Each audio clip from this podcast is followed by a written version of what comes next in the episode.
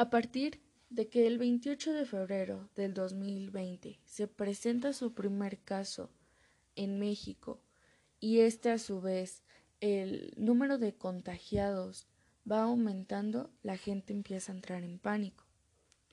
Pero empiezan a haber muchas interrogativas de cómo empezó, en dónde inició este virus.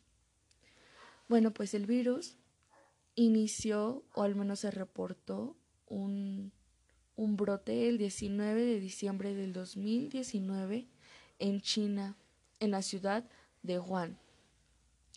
Eh, todos los doctores ahí pensaron que era algún tipo de neumonía. Se creía que este brote provenía de un mercado de Wuhan, ya que eh, un hospital recibió 20, 20 casos de este patógeno y provenía de este mercado. Eh, para esto se viene lo que es el Año Nuevo chino, en el cual pues sabemos que llega mucha gente, muchos turistas eh, y muy probablemente la gente pueden, puede ser nuevos portadores de un nuevo virus. Los científicos creen que puede ser un nuevo brote de SARS. Este brote es una enfermedad respiratoria. Para esto las autoridades, el gobierno chino, tardan en actuar para poder contener el brote. Y aquí es donde el doctor Li Wentian intenta advertir a todos sus colegas, intenta advertir al país, eh, diciendo que lo que está pasando, el virus que se está propagando, eh, puede ser muy peligroso.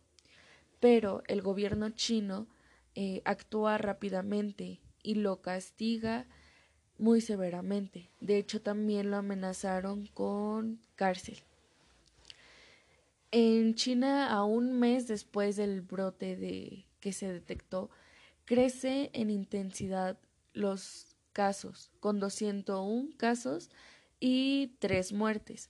Aquí es donde los científicos, los doctores empiezan a dar cuenta que no es normal si anteriormente recibían como 10 casos de neumonía a la semana y de un de repente llegan 100, 180 casos, eh, detectan que algo no, no anda bien.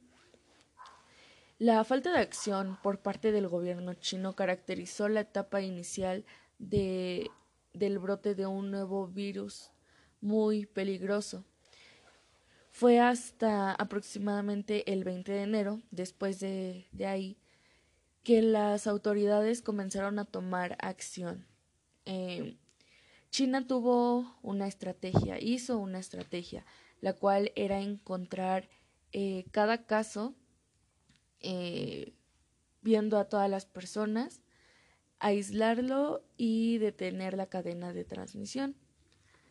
La gente en los hospitales se volvía loca, ya había mucho pánico, pues hacían fila en los hospitales para recibir el tratamiento de este virus, mientras que también se reportaba que había gente muriendo en sus casas porque en los hospitales no le permitieron entrar o simplemente los rechazaron. Entonces, eh, el virus se empieza a expandir, expandir más. Y es cuando aquí el gobierno de Wuhan se da cuenta que su estrategia falló, ya que este virus empieza a expandir por otros países como lo fue Pekín, el cual sabemos que tiene una gran cantidad de habitantes y tienen que empezar a cambiar sus medidas. La transmisión de este patógeno empieza a ser más grande, se multiplica al 5% y por día van recibiendo más de mil casos. Entonces es aquí cuando la Organización Mundial de la Salud declara una emergencia de salud mundial, eh, haciendo que pues todas las personas se aíslen, cierren fronteras, y guarden este una sana distancia. Mientras el número de contagiados avanza, los científicos también se reúnen, trabajan día y noche para poder este saber por qué cómo está compuesto este virus, saber cómo lo van a combatir y este dicen que este virus pertenece a una familia de varios virus. También dicen que este virus comparte cierto ADN desde una gripe común hasta eh, SARS, lo cual eh, los lleva a que el 80% de su ADN eh, pertenece a el virus de SARS. Y también empiezan a, a ver, a tratar cuáles son sus síntomas para evitar contagios, para ver si personas que tienen estos síntomas los pueden ir aislando para evitar que el número de contagiados crezca. Y dicen que puede haber síntomas leves hasta síntomas más fuertes. Como síntomas leves, pues podrían ser la tos seca y la fiebre es mayor de los 38 grados.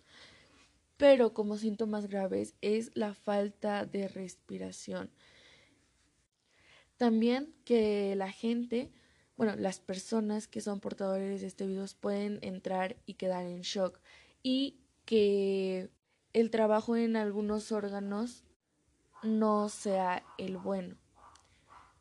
Ahora, también este, doctores y científicos se dan cuenta que el 65% de sus casos tenían más de 40 años y que el 15% eran mayores de 80 años, habían muerto.